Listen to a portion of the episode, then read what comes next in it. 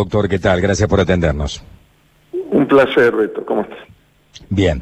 Bueno, 73 casos en dos días y hoy hablamos con el intendente de la falda y nos dijo que ayer fueron ocho. En realidad lo que pasa es que llegaron tarde después del informe que dio el Ministerio de Salud, que son cuatro más, son ocho en la falda. O sea que podemos haber tenido ayer 37 en caso de que se haya conocido antes del resultado. Eh, se van abultando los números. ¿Esto con qué tiene que ver, doctor? No, esto está vinculado, estamos en el estudio epidemiológico, todavía es muy prematuro determinar en, virtud de, estos brotes eh, cuál ha sido la causa, pero eh, sin duda está impactando actividades en, virtud de, la flexibilización realizada con anterioridad, en las cuales determinamos que no había una conducta social absoluta y adecuada por parte de, todos los habitantes.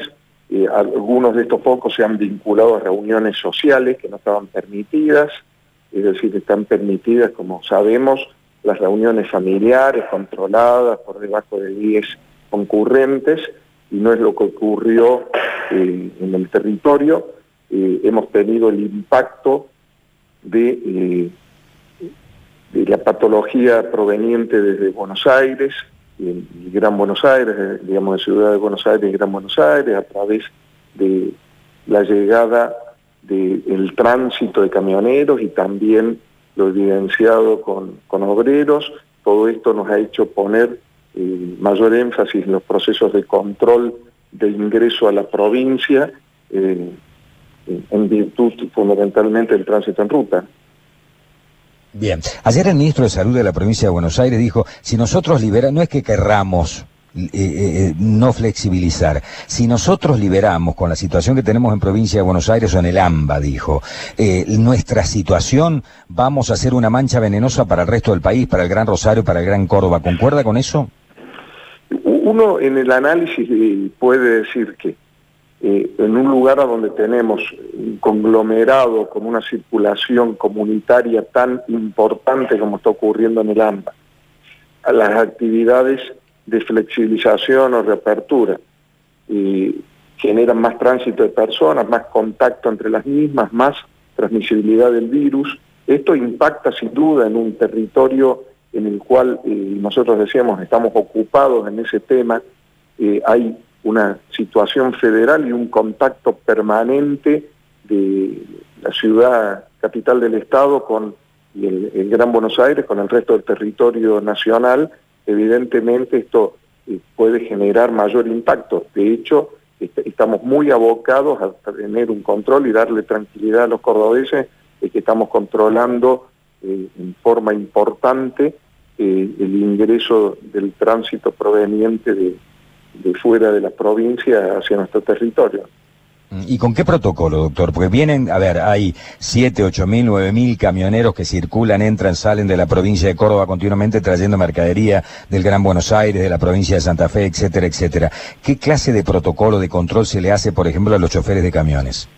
Nosotros tenemos eh, en, en 11 de las rutas de ingreso, las rutas principales de ingreso del, del tránsito de camiones y también estamos haciendo el control a vehículos particulares.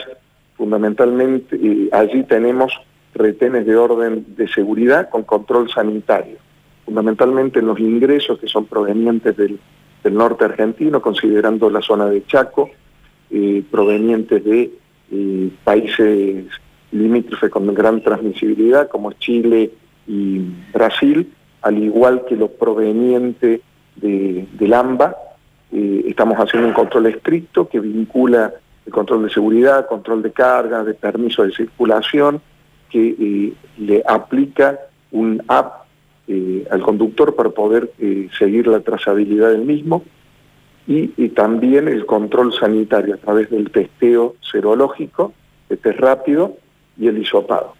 este testeo nos permite determinar la presencia del virus y poder hacer la trazabilidad a través del app que ha tenido este conductor y determinar los contactos. Eh, cuando el test rápido nos da positivo, se realiza el hisopado de PCR en el hospital COVID regional más cercano, ya está dispuesto, y tenemos una logística para traer las muestras en forma inmediata. Eh, después de este testeo serológico rápido, positivo, el, este chofer o, o, esta persona en tránsito queda ya circunscripta en aislamiento a nivel de nuestro hospital. Bien, Nacho. Sí, la, consulta del doctor Ledesma es eh, cómo han hecho o cómo evalúan la situación de que haya bajado tanto la mortalidad, que hace, hoy decíamos, ocho o nueve días que no tenemos personas fallecidas en Córdoba por coronavirus. Sí, nosotros, eh, a ver, eh, hemos tenido los casos relatados hasta el momento de fallecimientos, ha, ha, tenido un alto impacto lo ocurrido en el, el primer geriátrico. El geriátrico Santa Lucía. El, Santa Lucía de Saldán y después el impacto a posteriori en el hospital italiano, en el cual eh, eran personas, obviamente de edad, de alto riesgo, con gran presencia de patologías concomitantes que, determinaron esta condición. De no haber sido así, seguro estaríamos hablando de un, eh, un registro eh, muy mínimo de fallecimientos hasta el momento. Eh, ah, eh, se dice que hoy puede haber alguna reunión por nuevas flexibilizaciones. Eh, ¿Hay algo de eso, doctor? ¿Hacia dónde apuntaría? Digo, estamos con estos reclamos particulares de gimnasios y demás. ¿Hay alguna algo que se pueda adelantar con respecto a esto? No, a, ver, nosotros estamos trabajando permanentemente desde el COE en la protocolización que es compleja, en la cual participa primero los pedidos, la necesidad, la evaluación eh, que tenemos de los requerimientos, como es el caso eh, en este momento de requerimiento de los gimnasios.